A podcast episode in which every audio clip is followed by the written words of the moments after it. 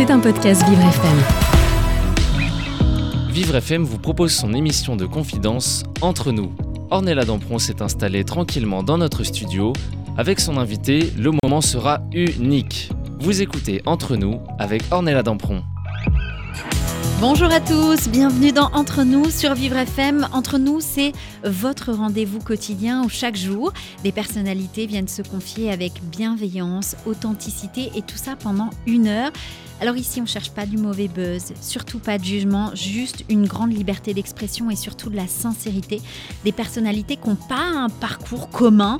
Et puis c'est tout ce qu'on aime finalement, nous, euh, chez Vivre FM, c'est ça, quand la bienveillance se mêle avec la confiance. Aujourd'hui, j'ai l'honneur de recevoir un véritable virtuose des arts martiaux, un champion qui a conquis le monde du jiu-jitsu avec brio. De plus, il n'est pas seulement un expert sur le tatami, c'est également un maître dans l'art de partager son savoir et sa passion avec le plus grand nombre, le talentueux Vincent Parisi. Alors Vincent Parisi, le champion du monde de Jiu-Jitsu, au sourire aussi percutant que ses coups sur le tatami, nous dévoilera aujourd'hui les coulisses de son parcours, des moments forts, des instants de doute, mais surtout une passion dévorante pour le Jiu-Jitsu qui l'a propulsé au sommet. Et comme si cela ne suffisait pas, notre invité du jour est également l'auteur d'un ouvrage qui vient de sortir et qui va bien au-delà du simple manuel sportif. 30 minutes de sport par jour pour tous est un condensé d'énergie positive, de conseils bien-être et d'astuces pour adopter un mode de vie sain sans se prendre trop au sérieux. Alors préparez-vous à partager ces éclats de rire, mais surtout à ressentir la force et la détermination qui ont forgé son incroyable destin, car vous le savez, cette émission va vous donner confiance et va vous rappeler que derrière chaque grand champion se cache une personnalité authentique et attachante. Bonjour et bienvenue Vincent. Bonjour bonjour Vivre FM, merci. merci en tout cas d'avoir euh, accepté notre invitation. Dans quelques instants, on va parler de ce parcours de vie euh, hors du commun. Mais surtout, on va parler de votre livre qui vient de sortir euh, aux éditions Hugo Sport, 30 minutes de sport par jour pour tous. Mais avant ça, vous savez, Vincent, on est sur Vivre FM, c'est la radio toutes les différences. Et j'ai une habitude, chaque matin, je pose la même question à mon invité, donc vous n'allez pas y couper. En un mot, Vincent, c'est quoi votre différence à vous? Ma différence, euh, très belle question. Je pense que je suis comme tout le monde. Je cherche, euh, je cherche ma voix tous les jours, un peu plus. On va, la chercher ensemble. Alors ce matin, pendant cette heure ensemble, eh bien voilà, je vous l'avais dit, c'est une émission qui va, qui va être plein de rebondissements, de rires et, euh, et, non pas de pleurs, mais juste de sourires. Et ça, ça fait du bien, on en a besoin en ce moment.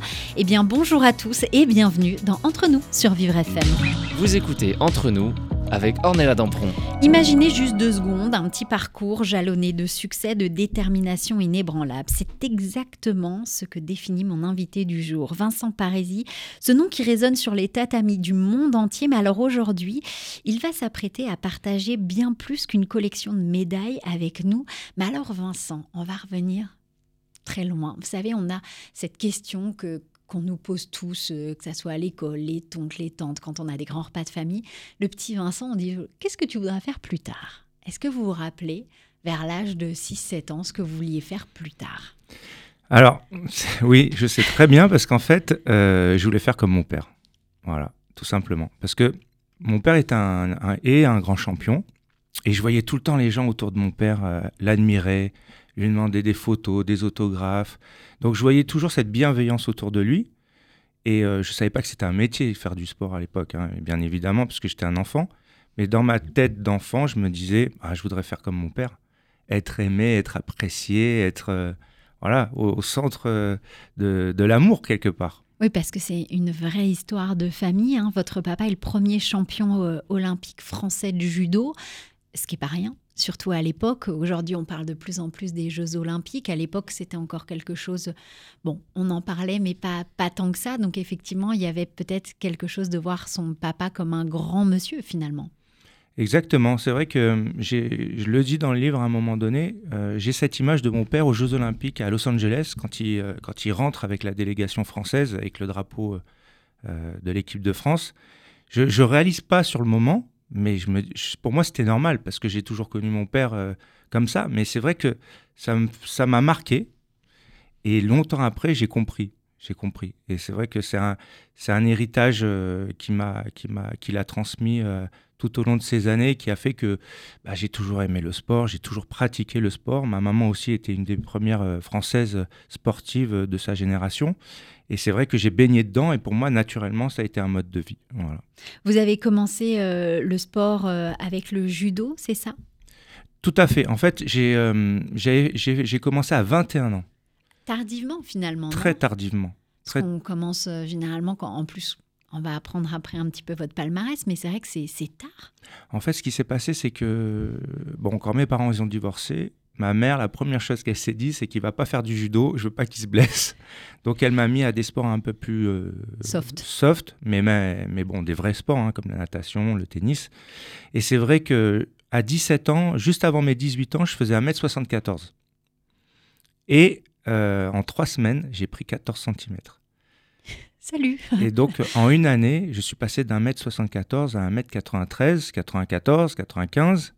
Et j'ai pris 10 kilos parce que je me suis remis à la natation. Et ça m'a développé sur, euh, sur la saison. Parce qu'on faisait beaucoup de renforcement musculaire. Et puis parce que c'est vrai que quand j'étais jeune, j'avais fait un record de France en petit bassin avec mon entraîneur à l'entraînement.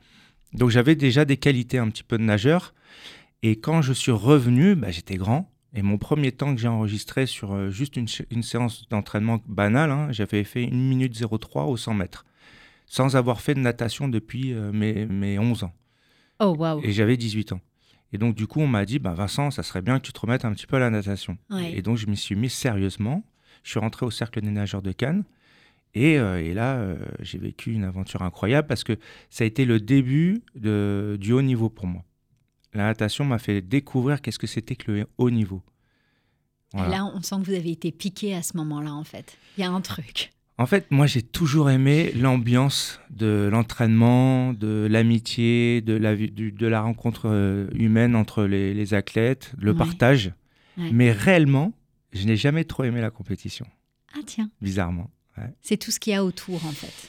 Ouais, c'est la vie. C'est la vie de, en communauté c'est le partage, c'est euh, souffrir ensemble, c'est euh, voilà, c'est parcourir euh, les, les, pays, traverser le monde, aller faire la compétition à droite à gauche tous ensemble, vivre une aventure humaine en fait. Voilà.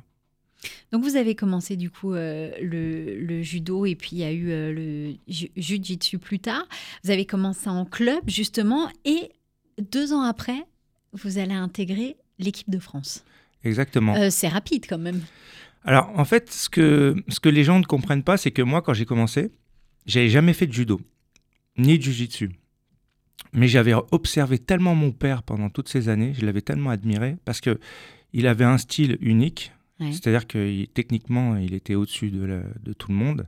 Et euh, il avait un tel judo euh, propre et joli que je l'avais euh, appris sans m'en rendre compte. Donc quand je suis monté sur le tatami, c'était sur un... C'était inné finalement. Bah, J'avais déjà acquis en regardant mais sans m'en rendre compte. Donc je faisais tomber des ceintures noires, des compétiteurs.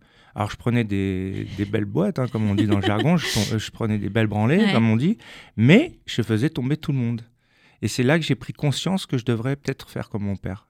Et dans le club de, judo, il y avait seulement deux jours par semaine d'entraînement en judo. Et j'ai demandé qu'est-ce qu'il y avait les autres soirs. Et les autres soirs, on m'a dit il y a du jiu-jitsu combat.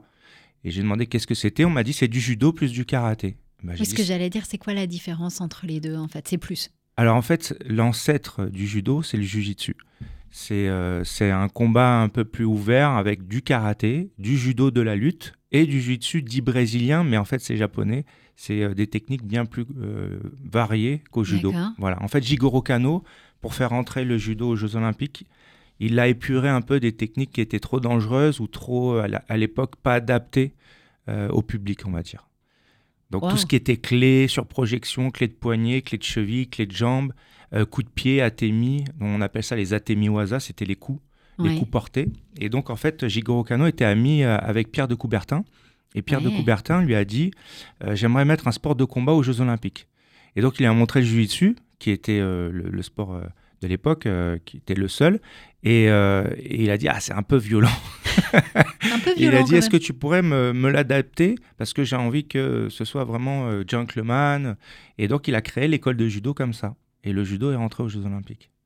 Incroyable. Donc vous allez rentrer en équipe euh, de France, vous allez même devenir euh, titulaire de l'équipe de France en moins de, 14 de 94 kilos mhm. pour les championnats du monde. Et là, vous allez gagner la médaille de bronze. Ouais. En fait, ce qui s'est passé, c'est que je commence en 98 et en 2002, je suis champion de France, champion d'Europe, médaille mondiale et, et éducateur sportif et ceinture noire. Donc en fait, euh, Allez, j'ai été très, euh, très régulier, très discipliné. Je m'entraînais tous les jours parce que j'avais soif d'apprendre, soif de rattraper. Il faut savoir que pour la petite histoire, j'étais ceinture blanche. Et quand euh, j'ai commencé, mon père m'a donné la ceinture marron tout de suite en me disant, je te donne la ceinture marron, tu vas te mettre au niveau parce que si une ceinture blanche fait tomber des ceintures noires, ça va les énerver et ils risquent de te blesser. Donc je préfère que tu sois ceinture marron, ils penseront que tu fais du judo depuis quelques années et tu es tranquille. Voilà, donc c'est vrai que j'ai eu des facilités, c'était génétique aussi. J'allais dire, euh, est-ce que vous aviez euh, à un moment, euh, il y avait aussi ce truc de, sentir, de, dire à son père, je vais y arriver et peut-être avoir, ne pas vouloir décevoir son père aussi alors ça c'est certain parce que quand on aime quelqu'un on veut pas on veut jamais le décevoir. Bien sûr. Mais moi vraiment j'étais un peu paumé. C'est-à-dire que je ne savais pas quoi faire dans la vie. Euh, et, j'avais des facilités dans le sport. Et je, me suis, et je me suis toujours dit, le sport, ça va m'apporter quelque chose de plus que les autres. Et quoi qu'il arrive, je serai en bonne santé, j'aurai des capacités, et ça m'aidera. Et cette capacité d'adaptation qu'ont les sportifs en général, de, de, de s'en sortir, fait que je m'en suis sorti. Vous parliez euh, tout à l'heure justement euh, que vous avez votre brevet d'éducateur sportif. C'était euh, pour vous, c'était aussi ce, moment de se dire le sport de haut niveau comme ça, c'est toujours dangereux, ça peut s'arrêter du jour au lendemain. Est-ce que c'était le fait de se dire ok, si au cas où il m'arrive un truc, j'ai au moins ça sous le coude, ou alors ça faisait partie du chemin Alors moi, j'ai moi, moi, je vivais au jour le jour, hein, je réfléchissais pas. Mon père m'a dit, écoute, champion, pas champion, tu vas passer ton brevet d'État, comme ça, quoi qu'il arrive, tu auras un métier dans les mains. Et c'est la meilleure chose que j'ai faite, c'est d'écouter mon père. Je l'ai fait. Et c'est grâce à ça que je suis rentré euh, sur des chaînes de télé, que j'ai commencé à coacher des personnalités, que j'ai réussi ma vie, en fait. C'est à partir de ce moment-là, parce que j'avais plus que euh, être champion, j'avais aussi un métier à côté. Donc je transmettais sur le tatami, je m'occupais des enfants, je m'occupais des jeunes. Moi, en plus, j'ai eu la chance euh, d'avoir une très belle formation. Il faut savoir que la Fédération française de judo, c'est une des meilleures formations d'éducateurs sportifs en France de tout sport de combat confondu. Parce qu'on n'a que des anciens champions euh, très techniques, qualifiés, qui ont été formés à transmettre. Et en plus, j'ai eu un, tous les publics pendant ma formation. Donc pendant un an, J'apprenais toutes les techniques de judo, toutes les pédagogies qu'on pouvait enseigner, et en même temps, j'enseignais à tout public, c'est-à-dire à des hommes, à des femmes, à des enfants, à des, enfants en situation de handicap, lourds et, euh, légers. Mhm. Euh, et donc, du coup, cette mise en situation m'a vraiment fait grandir. Et ça m'a permis d'avoir un petit peu autre chose. Parce que ce qu'il faut savoir, c'est que la majorité des, des, gens qui vont participer aux Jeux Olympiques, ils sont soit détachés, soit ils ont un emploi, mais c'est un emploi euh, où ils y sont pas souvent. Moi, j'étais obligé de travailler en même temps que j'étais athlète. Donc du coup, la force que j'ai eue, c'est qu'en même temps que j'étais athlète, j'avais autre chose à faire. Ce qui fait que ça me mettait moins de pression dans, dans la vie de tous les jours, de, surtout dans les compétitions, parce qu'on se met beaucoup de pression finalement pour rien. J'aime bien le pour rien. Bon, bah, c'est à voir. Mais effectivement, vous avez passé euh, plus de 14 ans euh, en haut niveau. Et puis, à un moment, vous êtes devenu euh, consultant. On en parlait. Et puis, il y, a eu, il y a eu une émission de radio, justement, qui va, qui va changer encore votre parcours de vie. Exactement. J'ai un copain qui, qui m'a dit, écoute, j'aimerais bien qu'on te connaisse un peu plus. je vais essayer de te faire rencontrer des gens. ça serait bien que voilà, tu passes un cap. Donc, j'ai dit, écoute, vas-y, hein, moi, tu sais entre rien et un petit peu, il n'y a pas de souci. Allons-y, quoi. Et donc, du coup, Goom Radio, à l'époque, avec Charles Bietri, était en train de monter une radio, une radio libre sur Internet. Et euh, j'ai un copain qui me dit, il faut que tu viennes. Ils sont en train de faire un record du monde. Euh, ils, vont battre, ils vont essayer de battre euh, un animateur. Et ils cherchent des gens pour, pour occuper l'antenne. Donc c'est le moment pour parler un peu de toi, on pourra s'en servir un petit peu sur les réseaux sociaux, tout ça. Je dis ok, avec grand plaisir. Et donc j'arrive. Et je me rappellerai toujours, c'est Karima Charny et sa sœur qui m'ont accueilli, euh, avec leur, toujours leur bienveillance, leur grand sourire. Et, et, voilà. Et donc, du coup, j'arrive et elle me dit Ah, Vincent, on est content de te recevoir. Et là, pour la première fois, en fait, j'étais reçu comme, euh, comme un athlète, euh, peut-être connu ou reconnu, alors que personne ne me connaissait vraiment. Et on me présente Charles Bietri. Donc, je vais dans son bureau et Charles Bietri, il me dit Parisie, Parisie, la famille du judoka. Je dis, ça a été ça toute ma vie. je dis, oui, c'est mon père, Angelo. il me dit, mais c'est incroyable, mais qu'est-ce que tu fais? Donc je lui dis, bah, écoutez, moi je suis en équipe de France, je viens d'être champion d'Europe, euh, voilà, je, j'essaie d'exister un petit peu à travers les médias, mais c'est pas facile. Il me dit, mais c'est incroyable, comment ça se fait que je ne sois, pas au courant? Je dis, bah, c'est pour ça que je suis là. Et en fait, ça l'a interpellé, ma, ma, manière de lui répondre. Ouais. Et il a dit, écoute, euh, bah, écoute ça m'intéresse ton profil, euh, parce que moi, dans le futur, je cherche à monter une émission de sport de combat sur Goom Radio. Et ça pourrait être un, un Jamel, un, Jamel Bourras ou un Vincent Parisi, comme ça il me dit.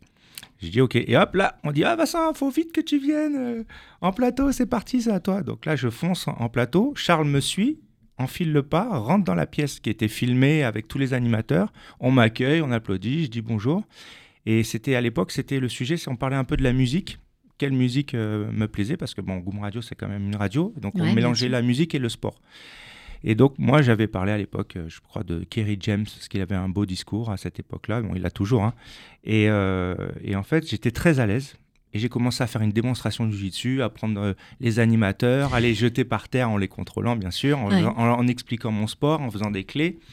Et en fait, j'ai tellement adoré ce moment, j'étais bien, j'étais à l'aise. Et là, il y a Karima qui dit, mais Charles, tu parles pas, c'est bizarre. Et Charles dit en direct, bah, écoutez, je viens de caster Vincent en direct et il animera à la rentrée une émission sur Goom Radio. Voilà. Parfait. Et euh, bon, ça s'est jamais fait parce que Charles n'a pas eu le budget qu'il voulait et il voulait pas faire travailler les gens gratuitement. Euh, et il m'a dit, je, penserai à toi le jour où j'aurai l'occasion. Et effectivement, il l'a il l'a fait. L'occasion s'est présentée. L'occasion s'est présentée à deux reprises. Une fois euh, sur Coach Club, où j'ai créé le Fitness Fight. C'était des cours en ligne pour faire du sport, mais avec les sports de combat. Et une deuxième fois sur Beansport. Et voilà. Et là, sur Being Sport, vous allez intégrer euh, la chaîne par la suite. Vous allez devenir chroniqueur de la matinale. Enfin, la suite, en fait. La suite d'une vie et d'une carrière qui s'est écrite euh, petit à petit. Vous allez même devenir commentateur sportif par mm. la suite. Euh, alors là, ça, c'est un, un peu différent pour le MMA. Euh, Alors, ça pique. En fait, avant Beansport, j'ai eu la chance euh, d'être euh, pareil, présenté par hasard à RTL 9 à travers le groupe AB, qui venait de récupérer les droits de l'UFC, donc l'Ultimate Fighting Championship. On parle de ça, c'est en 2009. Et à cette époque-là, c'était pas légalisé, c'était un peu mal vu. Et en fait, il y a un journaliste qui donne mon nom parce qu'il me connaît. Il sait que j'ai ce côté éducateur sportif, que j'ai ce, ce, côté passion, que j'ai ce côté euh, belle image aussi. Euh, et du coup, il se dit euh, peut-être que Vincent pourrait un, pourrait un petit peu être le fer de lance dans les médias de ce sport qui en a besoin et qui cherche des lettres de noblesse. Et là, je, fais, je suis casté, donc je fais, le, je fais, un, je, fais un, commentaire. Et avec un journaliste à l'époque qui s'appelait Thomas Desson, qui était très, très, très bon journaliste. Et, et en fait, on, on, me rappelle, on me rappelle, on me dit pas que je suis pris, on me rappelle comme ça pendant un mois, et puis bon, ça a duré des années. Et c'est vrai que, en fait, c'est grâce à ce programme que les gens ont su que j'étais un champion, ont connu mon parcours, et j'ai appris ce métier qui est génial. Voilà. Et Charles, en fait, il regardait ce programme. Et il adorait mon travail parce que c'est un sport très technique et très complexe. Et il aimait ma manière de commenter parce que je l'expliquais d'une manière très simple. Je le rendais accessible. Et ça, c'est ce qui lui a plu chez moi. Et c'est pour ça que quelques années plus tard, quand on a eu les droits du judo sur Beansport, il m'a demandé de commenter le judo. Là, ça a fait la différence. On va continuer en tout cas euh, d'en parler avec vous, euh, Vincent Parisi, ce matin. Dans quelques instants, on va aussi parler de votre livre qui vient de sortir, 30 minutes de sport par jour pour tous, aux éditions euh, Hugo Sport. Alors restez avec nous sur Vivre FM, la radio de toutes les différences.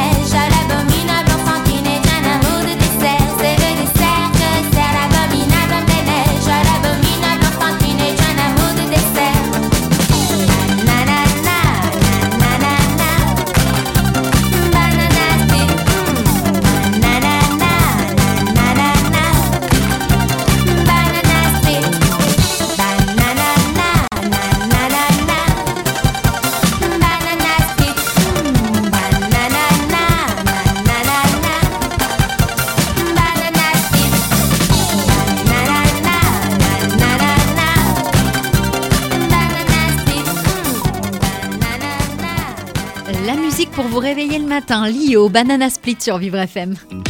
Vous écoutez Entre nous avec Ornella Dampron. C'est la deuxième partie de notre émission. On est ensemble tous les jours pendant une heure pour découvrir et surtout pour partager des histoires de vie, les expériences de mes invités. Ce matin, je suis en compagnie de Vincent Parisi. Depuis tout à l'heure, on parle de ce petit garçon qui a vu son papa euh, champion, qui l'a un peu adulé et qui a vu toute cette bienveillance autour de lui et qui finalement euh, bah, a voulu euh, faire comme papa. C'était un peu ça. Vous êtes devenu euh, champion et, pas que parce que euh, vous étiez en train de me dire que tout au long de votre vie, vous pensiez pas forcément à demain, ce qui va se passer. C'était un petit peu vivre pas le moment présent, mais en tout cas, voilà, vivre et puis on, verra, euh, on verra. Puis votre père vous a donné un bon conseil, le fait de dire faut devenir aussi éducateur à côté. Et comme ça, ça vous a permis de faire un petit peu cette balance et le parallèle entre euh, la vie sur les tatamis et puis la, vraie vie, donner euh, des cours, expliquer aux gens comment ça va se passer. Puis vous n'avez pas fait que ça. On, expliquait tout à l'heure que vous êtes devenu aussi euh, consultant pour Being Sport notamment. Vous avez commencé à, à commenter de façon, comme vous disiez, simple et efficace, de manière à ce que tout le monde puisse comprendre sans termes trop techniques. Et ce c'est ça qui a fait votre différence à vous. Et puis il y a eu les Jeux Olympiques d'été 2012 euh, où vous avez, euh, vous avez été consultant aussi à ce moment-là. Oui, c'est vrai. Charles, il m'a dit J'aimerais bien que tu sois sur London 2012. Ça va être euh, une émission dédiée aux Jeux Olympiques. Et c'est vrai que j'ai adoré parce que j'ai pu mettre en avant tous les athlètes dans tous les sports de combat qui étaient représentés au JO. Et j'expliquais comment ils avaient gagné, comment ils avaient perdu. Et j'ai eu aussi la chance de faire venir mon papa en plateau euh, lorsque Teddy Riner a gagné la médaille d'or. Et donc c'est vrai que j'ai vécu des moments un peu incroyables avec Beansport parce que finalement j'ai appris tout sur, euh, sur le tard. J'ai été vraiment euh, plongé dedans. Il faut savoir que historiquement, je fais la première matinale. Alors le, vendredi soir, Beansport est lancé. Le samedi matin, je fais la première matinale avec Vanessa Lemoigne et Thomas Vichez et Darren Tulette, où j'explique ce que je vais faire sur, la, sur mes chroniques. Et, derrière, euh, dès que je finis l'émission, je vais faire chapeaux de France de Jiu-Jitsu. et c'était euh, la dernière année de ma carrière d'ailleurs, euh, puisque quelques mois après, en 2000, le, au mois de décembre, j'étais champion du monde. Et du coup, c'est vrai que Charles, c'était toujours un peu incroyable. il te dit, bon, on va faire ça, je veux que tu sois dessus. Bah ok, je le fais. Et en fait, c'était une super expérience parce que j'ai appris voilà, à faire des directs. Je faisais des directs euh, sur, sur euh, l'UFC, on commentait en direct, mais c'était diffusé le lendemain. C'est-à-dire que c'était monté le matin, mais on, on, commentait en, en, en, live, en fait, en condition de, du direct. Donc j'adorais ça, être en direct, parce que euh, j'aimais pas refaire ce que j'avais déjà dit, je préférais être dans l'instant. Voilà, dans le live, c'était le plus cool. Et en fait, le fait de faire l'émission comme ça en direct, ça mettait une autre petite pression. Ça rappelle un peu la compétition. Parce qu'on se dit, bon, bah, quand même, on est en direct. C'est-à-dire que les gens nous regardent. ouais, mais c'est ça qui fait la différence. C'est cette petite adrénaline-là, mm. comme un artiste, comme voilà, où on se dit, on respire et, et on rentre, on y va et, et c'est parti. Et c'est vrai que cette petite adrénaline, elle se retrouve pas partout. Et ça devient un petit peu comme une drogue quelque part. Et ouais. Ouais, c'est un, un, peu comme le sport, c'est-à-dire que c'est une sensation de bien-être. en fait, c'est comme si on pouvait parler à, des, à une personne ou des millions de personnes en même temps. Donc c'est génial. Donc du coup, on est écouté, mais on s'en rend pas compte sur le moment parce qu'en plateau, on n'est pas beaucoup. Bien sûr. Mais c'est vrai que ça met une petite pression quand même. à quel moment vous devenez acteur et cascadeur dans tout ça? Alors c'est vraiment euh, un peu mon parcours de vie, hein, parce que c'est des choses que j'ai jamais demandé. C'est venu à moi. Ce qui est incroyable, c'est qu'il y a une casteuse de Besson qui va dans un magasin de sport de combat et qui dit je voudrais voilà bonjour je, je, fais un casting pour un film et je cherche quelqu'un de grand de plutôt costaud mais type un peu français italien européen et qui présente bien. Et le, et le, le vendeur lui dit bah moi je connais une personne c'est Vincent Parisi. Et alors que ce magasin là j'y vais jamais. Et c'est parce qu'à cette époque là avec l'UFC vraiment euh, je, je suis devenu très populaire. Et donc cette personne me trouve trouve mes coordonnées et m'appelle le jour de mon anniversaire, le 5 octobre. Et moi, je crois que c'était une farce. Et elle m'appelle, elle me dit voilà, bonjour, monsieur Parisi, on, m'a donné vos coordonnées. Je tourne un film avec Luc Besson et euh, Kevin Costner, et on cherche, on cherche des gens comme vous pour, pour tourner dans le film. Je dis attendez, c'est une blague. Bon, c'est qui C'est Arthur C'est quoi cette blague encore? Je dis non, non, c'est pas une blague. Donc, bah, je dis écoutez, oui, avec plaisir. Est-ce que vous pouvez être disponible sur deux dates? À la base, j'avais deux ou trois dates. Et euh, je dis oui. Et en fait, bon, euh, je me suis dit, bon, c'est, ils vont jamais me rappeler. Et ils me rappellent trois mois après pour me dire, voilà, on a les dates. Et donc, euh, j'avais les premières dates euh, sur un hôtel parisien très connu où je faisais le garde du corps du, du méchant. Ouais. Et en fait, j'ai eu un contact tellement incroyable avec Kevin Costner sur le premier jour de tournage. Alors, je ne sais pas si c'est lui ou si c'est le réalisateur qui a changé, mais en fait, je me suis retrouvé avec trois jours de tournage. Je suis passé à 14 jours de tournage et on voit tout le long du film un petit peu avec le méchant du, du film, qui était Richard Samel, très gentil aussi, Richard Samel. Et en fait, j'ai vécu une aventure dingue parce que euh, moi, je suis quelqu'un qui reste assez à sa place, qui cherche pas à aller voir les stars pour faire des photos, des choses comme ça. Mais le garde du corps de Kevin Costner m'a reconnu. Et il me dit, mais attends, t'es Vincent Parisi Je fais oui. Il fait, oh, c'est incroyable, est-ce que je peux faire une photo avec toi? Alors, vous imaginez, il y a Kevin Costner qui est à côté, il se dit, mais WhatsApp Et C'est là, quoi ça? et là, c'est trop drôle parce que, en fait, Kevin Costner était très bienveillant. À chaque fois qu'on faisait une scène, il me, on- on- sur la première scène qu'on est ensemble à l'hôtel, on n'est que tous les deux. Euh, il vient me tuer. Et en fait, au moment où il vient me tuer, son téléphone sonne. Et en fait, sa fille a changé la sonnerie de son téléphone et il a mis une chanson genre de Rihanna et donc genre c'est ridicule. Et moi je me moque de je me moque de Kevin Costner quand même qui vient me tuer. Et en fait, il- au final, il me tue pas, il repart.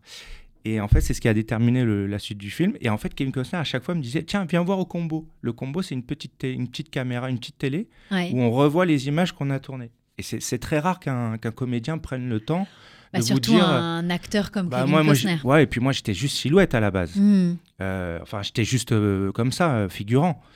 Et en fait, à un moment donné, qu- quand il voit que le, le garde du corps me reconnaît, tout ça, et il vient, Il il, me tape dans la main, il me dit alors, qu'est-ce qui se passe? Et moi, je lui retiens la main et je lui dis en anglais, je lui dis, moi, je sais qui tu es, mais toi, tu sais pas qui je suis. Vraiment avec beaucoup de culot. Alors, c'est c'est un truc qui me ressemble pas du tout. Et donc là, je lui dis voilà, moi, je suis un sportif de haut niveau. C'est ma première expérience. Moi, je commente. euh, euh, je suis champion de Jiu-Jitsu. Il me dit Jiu-Jitsu comme l'UFC. Putain, il m'a dit ouais, j'ai regardé le dernier combat de Georges Saint-Pierre. Je dis mais moi, je suis le commentateur français de, l'UFC en France. Il me dit ah, mais c'est incroyable. Et là, on commence à parler, parler, parler. Et en fait, tout le long du, tout le long du film, pendant mes 14 jours, à chaque fois que j'avais une, sc- une scène avec Kevin Costner, il venait me chercher. Et il me parlait. Et euh, il montrait des photos de sa famille sur son téléphone. Euh, et j'ai eu même le droit à ce qu'il me coach sur une scène qui a été coupée d'ailleurs. Ah mince. Et il m'a coaché. C'est-à-dire qu'il m'a dit Viens avec moi. Ouais. On était juste tous les deux. C'était pendant sa pause. Et il m'a dit Moi, je vais faire ce que toi, tu dois faire. Et, et toi, tu fais ce que moi, je dis. Donc, moi, je le lance sur sa phrase. ouais. Et là, il me dit Regarde, dans mes yeux, tu dois voir toute l'expression de Oh mince, c'est cet enfoiré qui a tué tous mes gars. Faut que je lui fasse la peau. En gros, hein. bon, en n'étant pas vulgaire. Et là, je vous jure, moi, c'était ma première expérience. Lui, il pensait que j'avais déjà fait du cinéma, en fait. Et, euh, et je le regarde, je dis sa phrase, et là, il se redresse, et dans ses yeux, je vois tout ce qu'il m'a dit. Et là, je dis, ah, mais c'est pas juste, toi, t'es Kevin Costner. et il s'éclate de rire. Et en fait, j'ai vécu vraiment. euh, je suis passé de, de, de comment dire, de, de silhouette, enfin, de, de, de figurant à acteur, cascadeur. Parce qu'au voilà. final, je me fais impacter, donc je, prends, je fais une cascade. D'ailleurs, sur cette cascade, entre guillemets, j'ai les images, j'ai failli mourir. Parce qu'on ne me dit pas qu'au moment où je vais me faire tuer, on explose le- la vitre en verre du- de l'ascenseur juste derrière moi. Ouais. Et moi, c'est one shot. J'ai qu'une chemise, j'ai qu'un costume. Donc, il faut que la première prise soit bonne. soit bonne. Donc, je sors mon pistolet. Enfin, il faut que je fasse genre, j'ai du mal à sortir mon pistolet. Je le sors, je tire en l'air, je prends l'impact, je tombe par terre. Sauf que moi, c'est la première fois. Donc déjà, le cascadeur de l'époque, qui s'appelle Dominique Foissier, qui est un grand professionnel, dit non, mais moi, je veux pas que qu'il fasse euh, ce- cette cascade, parce que c'est pas un de mes cascadeurs. Et on lui dit, si, si, il doit le faire. Mais vous inquiétez pas, c'est un ancien sport, c'est un sportif de haut niveau, il va y arriver. Ça passe. Ah, effectivement, c'est passé. Donc je mets un grand coup de coude dans les vitres qui ont été explosées sans que je le sache. Je tombe par terre, tous les morceaux de verre sur la tête, sur, le, sur la gorge, qui rebondit. Et là, moi, le réalisateur à l'époque, c'était McGee, celui qui venait de faire le dernier Terminator. Et le et l'assistant de Besson me dit surtout, tant que t'entends pas cut, tu bouges pas. Donc moi, je dis OK. Donc je tombe, Inanimé. et là, je vois qu'il y a un truc qui se passe qui n'était pas prévu. Donc, je bouge pas, j'entends cut. Et là, j'entends des cris. Mon Dieu, il est mort Il y a une femme qui crie, tout le monde arrive vers moi en courant. Vincent, Vincent, ça va, ça va? Et moi, je- j'attends un peu, j'ouvre l'œil, je fais Elle est bonne ou pas? Et là, tout le monde rigole. Mais euh, ça a été chaud, hein, parce qu'ils sont venus m'enlever la chemise avec un pistolet air comprimé. J'avais, ah ouais. j'ai été, j'ai été un petit peu coupé. Bon, rien du tout. Hein. À l'entraînement, j'ai dix fois pire. Mais c'est vrai que j'ai eu beaucoup de chance. Donc ce film, euh, vous pouvez l'admirer, c'est Three Days to Kill. Euh, vous avez fait Dark Web, Taken 3, Papa, Maman, Nos, Nos Futurs, Le Transporteur 4. Ça n'a pas arrêté, mais là, aujourd'hui, vous êtes là pour nous parler de votre livre qui vient de sortir, qui s'appelle 30 minutes de sport par jour. Soyez prêts pour Paris 2024. C'est aux éditions euh, Hugo Sport. Après toutes ces expériences que vous venez de nous raconter, qu'est-ce qui vous a donné envie de vous mettre à l'écriture et de partager des choses avec les gens? Alors, encore une fois, j'ai toujours eu envie de le faire, mais des fois, parfois, on se laisse un peu bercer par le temps, on voit pas le temps passer. Et c'est une opportunité, encore une fois, c'est euh, Hugo Sport qui m'appelle et qui me dit voilà Vincent, on était déjà un peu en contact ensemble parce qu'il m'avait invité sur des événements et ils me disent voilà on a eu la licence de Paris 2024 et on souhaiterait faire un livre avec toi dans la collection Lifestyle donc tu seras euh, ce sera un coaching général pour tous. Et moi j'ai adoré ça parce que moi faire faire du sport aux gens c'est ma vie. Je mm. passe mon temps à faire faire du sport aux gens pour leur bien-être mental et physique et, euh, et pour être en bonne santé donc c'est mon métier aussi aujourd'hui parce que je suis coach sportif et, euh, et je me suis dit à travers cet ouvrage, je peux peut-être donner un super outil aux gens. Alors en étant très humble parce que ah, je le dis dans le livre, tous les livres qui ont été faits sur le coaching sont bons. C'est une pierre de plus à l'édifice. Mais c'est vrai que j'ai un parcours de vie et, euh, et, j'ai rencontré euh, vraiment les plus grands champions de la planète. Et c'est vrai que en plus, le fait d'avoir fait passer mes diplômes et d'être aussi éducateur, d'avoir enseigné pendant 20 ans, euh, ça, ça, donne une expérience que peu de gens ont. Et donc j'ai voulu faire un concentré de tout ça et que ce soit très facile à lire et que ce soit très accessible comme j'ai toujours fait dans mes commentaires. Et ça c'est important. Est-ce que vous pouvez justement nous donner un petit aperçu des principaux conseils ou des idées que vous partagez euh, dans votre livre pour euh, encourager un mode de vie plus sain? Alors évidemment, la première chose que je dis, c'est que déjà, il ne faut pas hésiter à aller faire un petit bilan de santé, d'aller voir un médecin pour savoir où on en est. Ça, c'est important. Euh, voilà, avant de reprendre l'activité physique, il faut toujours être sûr que tout va bien. Ensuite, je dis que pour atteindre son objectif, c'est bien d'avoir un coach au début ou de se motiver avec des amis ou des copains. Parce qu'être tout seul, euh, c'est voilà, c'est toujours un peu risqué de faire une pratique tout seul quand on reprend, parce qu'il peut arriver n'importe quoi. Si on est entouré, c'est mieux. Et un professionnel, quoi qu'il arrive, c'est important. C'est important un professionnel, quelqu'un qui est diplômé, parce que malheureusement, c'est vrai aussi, euh, il y a beaucoup de, de coachs qui sont pas diplômés et qui font des fois un peu n'importe quoi. Ah, les réseaux sociaux, c'est pas que du, on trouve pas que du bon. Voilà. ça, c'est important de le dire. Et, et après, j'explique comment il faut euh, faire sa séance. Moi, je pars du principe que voilà, il faut commencer tranquille, vraiment le plus tranquille possible. Donc, je commence par des, des exercices de prévention sur de la mobilité, sur des mouvements d'assouplissement. Ensuite, réchauffer le corps sur des exercices un peu plus cardio, où on, va marcher, on va bouger, on va faire euh, euh, voilà, des jumping jacks, des mountain climbers, des choses qui ne sont pas très traumatisants. Voilà. Et derrière, ensuite, du renforcement musculaire. Et moi, ce que j'aime bien, c'est faire du renfort un peu ludique. Donc, avec un peu de shadow, un peu de boxe, un peu de, voilà, de technique de, de, de sport de combat.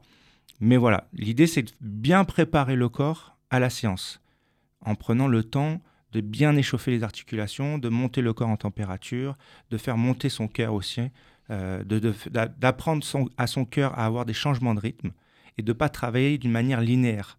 Ce qui est très important pour le cœur, c'est d'être capable d'avoir ce changement euh, de mouvement, de respiration. C'est-à-dire que vous tombez par terre, vous êtes choqué, euh, vous vous relevez, du coup, votre organisme subit un changement de rythme inhabituel. Et le fait de s'habituer à faire des changements de rythme, à faire des, fractionnés, par exemple, ça habitue le cœur à, réagir à n'importe quelle émotion. Un coup de colère, un coup de plaisir, un coup de, stress.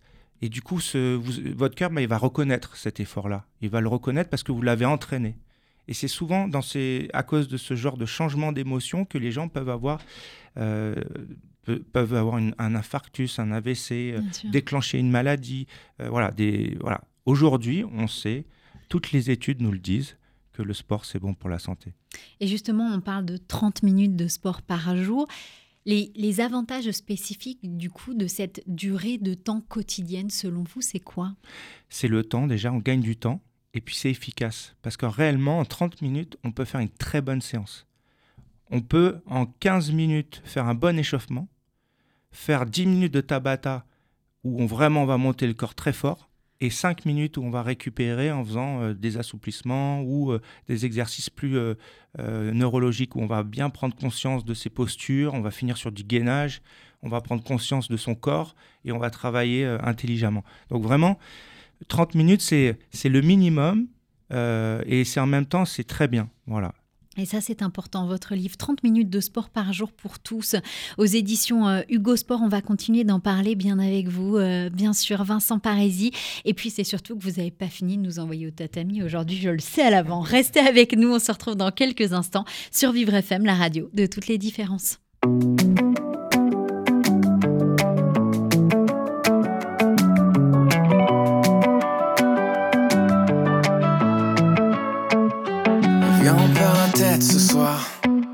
Ça vaut la peine juste pour voir qu'on donne à la vie des pourboires pour qu'elle nous serve un peu d'espoir. Viens, on perd la tête ce soir. On la garde pas sur les épaules, mais dans les étoiles quelque part. Avec vue sur une vie plus drôle. On pourrait donner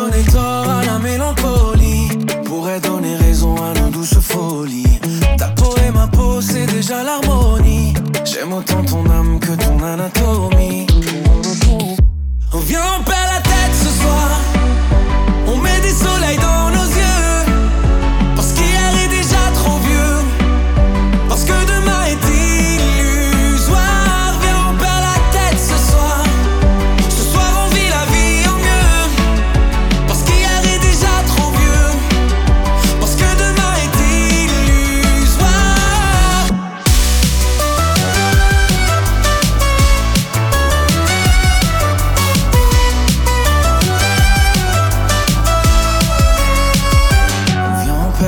Ce soir.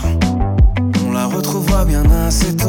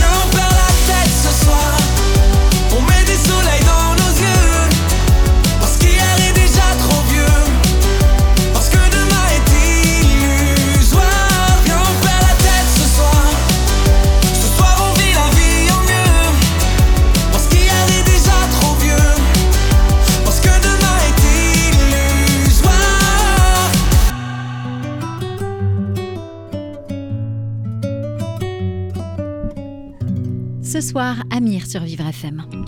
Vous écoutez Entre nous avec Ornella Dampron. Vivre FM, on a la troisième partie de notre émission Entre nous. Tous les jours, on découvre ensemble des invités qui ont des parcours de vie inspirants, différents, bienveillants surtout. Et ce mot-là euh, porte euh, bien la personne qui est en face de moi. C'est Vincent Parisi. Depuis tout à l'heure, on parle de votre parcours de vie.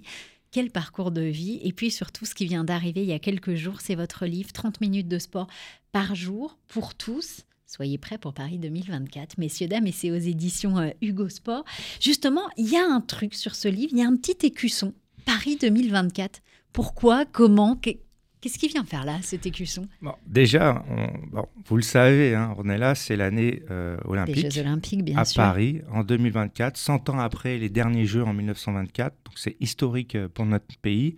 Les Jeux d'été, c'est les Jeux olympiques les plus euh, regardés dans le monde. Et la chance que j'ai eue, c'est que cette maison d'édition a eu la licence. Donc du coup, en ayant cette licence, au moment d'écrire le livre, euh, ils nous ont proposé de, de, faire la nouvelle campagne du gouvernement qui est de 30 minutes de sport par jour pour les enfants, pour tous, et aussi pour les adultes. Et donc l'idée, c'était d'intégrer dans ce livre ce petit programme que j'ai adoré parce que moi-même, je le faisais déjà. C'est-à-dire que je le faisais déjà dans la vie de tous les jours, dans mes coachings, pour les gens qui reprenaient l'activité, oui. pour les gens qui reprenaient de, de zéro ou qui n'avaient jamais fait de sport, parce que ça m'arrive souvent d'avoir une personne de 40 ans qui n'a jamais fait de sport. Donc voilà, donc du coup, intégrer ce programme euh, qui est vraiment euh, d'un format parfait, ça a été génial. Donc j'ai dit oui tout de suite et euh, j'ai trouvé euh, bah, ça génial. Donc voilà, donc j'ai créé euh, des petits programmes d'exemple euh, pour des débutants et des confirmés et j'explique aussi comment faire ces 30 minutes. Qu'est-ce qu'il faut qu'il y ait dedans, idéalement. Voilà. Et ce qui est bien, enfin moi en tout cas, ce que je trouve euh, génial dans ce livre-là, justement, c'est que on sent d'une la bienveillance qui se dégage depuis tout à l'heure, depuis qu'on parle. Il y a quelque chose de, voilà, c'est simple, c'est efficace. 30 minutes, on les a tous tous les jours. On passe au minimum 30 minutes sur les réseaux sociaux. Il suffit de couper ces 30 minutes et les 30 minutes, on peut les trouver. Ça fait du bien, ça fait du bien au corps, ça fait du bien à l'esprit. Et justement, vous parlez aussi dans votre livre d'un mental gagnant. Qu'est-ce que c'est? Alors, le mental, c'est bon. Je pars du principe que, comme on subit tous tous les jours un petit peu euh, plein de choses, on a un mental de, survivor, c'est-à-dire. Mais moi, je donne plein de petites astuces, comme trouver le temps pour faire ces 30 minutes de sport par jour. Euh, je donne des petites astuces euh, sur le travail mental, comment s'apprécier, comment développer sa force mentale, en se levant le matin et en se disant bah, je suis le meilleur, je vais réussir, rien ne va m'atteindre, ou je pense positivement tout le temps. Euh, bah, il m'arrive quelque chose, c'est pas grave, c'est-à-dire que ça devait être comme ça, et, euh, et, on voit les choses positives à travers le négatif. Et je pense qu'on on a tous cette faculté de, de, de se dire bon, bah, ah, je suis pas bien aujourd'hui, on m'a fait ci, on m'a fait ça, mais en réalité, on, on avance. Et on ça, a tous la force de caractère Ouais. d'avancer et de faire avec. Justement, il y a une préface euh, plus qu'intéressante de quelqu'un, euh, d'un vrai Carolo Massarien. Et je sais de quoi je parle, puisque je viens de Charleville-Mézières aussi. Ah bon? Eh oui, bien sûr. Jérémy Ferrari a fait la préface euh, de votre livre et je crois que euh, vous le coachez et je pense que vous l'avez beaucoup aidé, vous l'aidez beaucoup dans votre quotidien. Alors, bon, c'est vrai, c'est ce qu'il dit et j'en suis très fier. Jérémy, aujourd'hui, c'est un ami. C'est quelqu'un que j'aime beaucoup parce qu'il a des valeurs. C'est quelqu'un de droit. Et dans un milieu où parfois on voit beaucoup de choses, euh, c'est vrai que c'est rassurant. Et Jérémy, c'est un bosseur. C'est quelqu'un qui a une discipline incroyable. Je pense que si j'avais eu sa discipline quand j'étais athlète, je l'ai eu, hein, j'en ai eu, hein, mais aussi, euh, assidu que lui et aussi professionnel euh, dans sa manière de, de, travailler, je pense que ouais, j'aurais été euh, dix fois champion du monde. Parce que c'est un, un fou du travail. Et en fait, il adore qu'on lui apprenne les choses, qu'on lui fasse comprendre pourquoi on fait les choses. Et, euh, et aujourd'hui, Jérémy, c'est un sportif de haut niveau.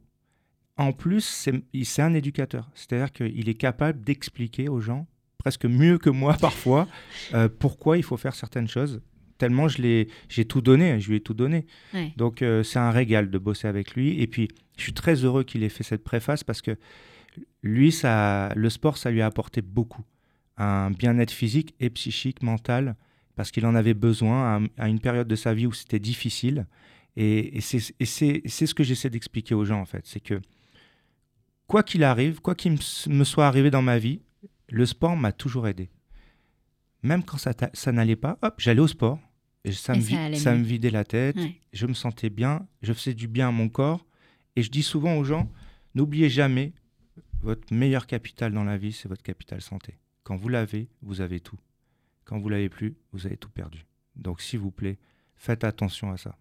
30 minutes de sport par jour, c'est rien, c'est pas grand-chose finalement, et petit à petit, ça peut mener euh, justement à une vie beaucoup plus saine. On rappelle hein, votre livre 30 minutes de sport par jour et pour tous. Soyez prêts pour Paris 2024, c'est aux éditions Hugo euh, Sport, ça vient de sortir il y a quelques jours, et c'est une petite pépite, c'est simple, c'est efficace, ça se lit à une facilité incroyable, et il y a, voilà, il y a plein, on sent en tout cas cette bienveillance, cet amour que vous mettez, et il n'y a pas besoin d'avoir euh, un milliard de, d'avoir des haltères, des poids. Il y, a besoin de rien en fait, des bouteilles d'eau parfois et juste une balle qu'on achète euh, à quelques euros à Decathlon et ça. Et voilà, et ça passe et on peut arriver à faire des choses euh, formidables et à remettre son corps euh, dans le droit chemin. Et ça, c'est important.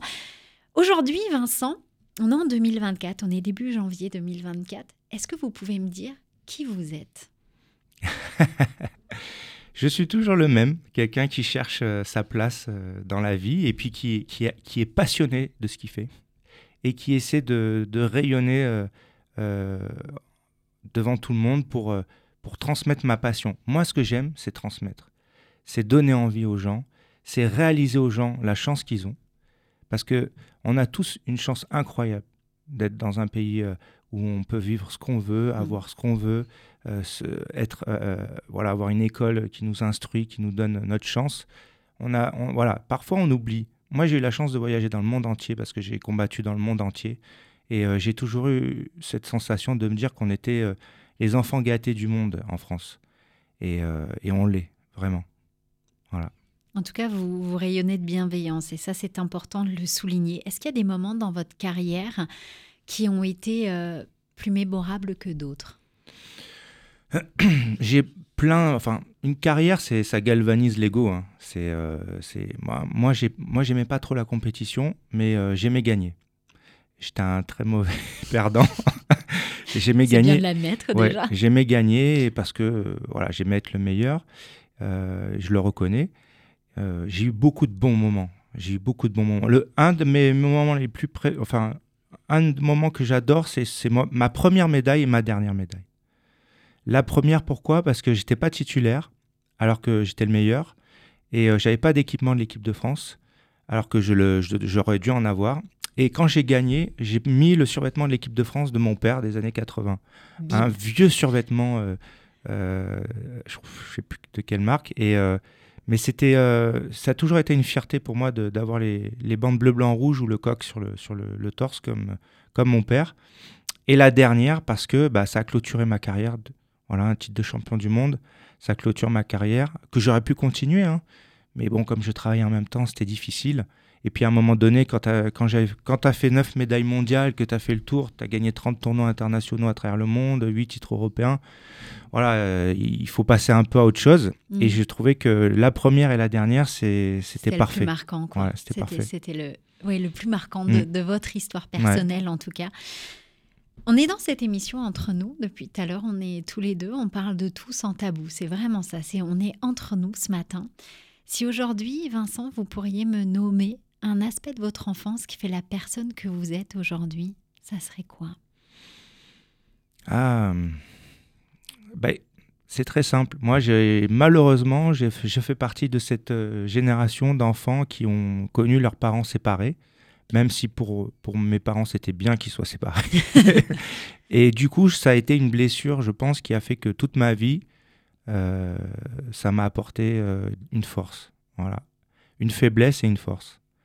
Je pense qu'on se construit à travers nos faiblesses et nos forces. Voilà.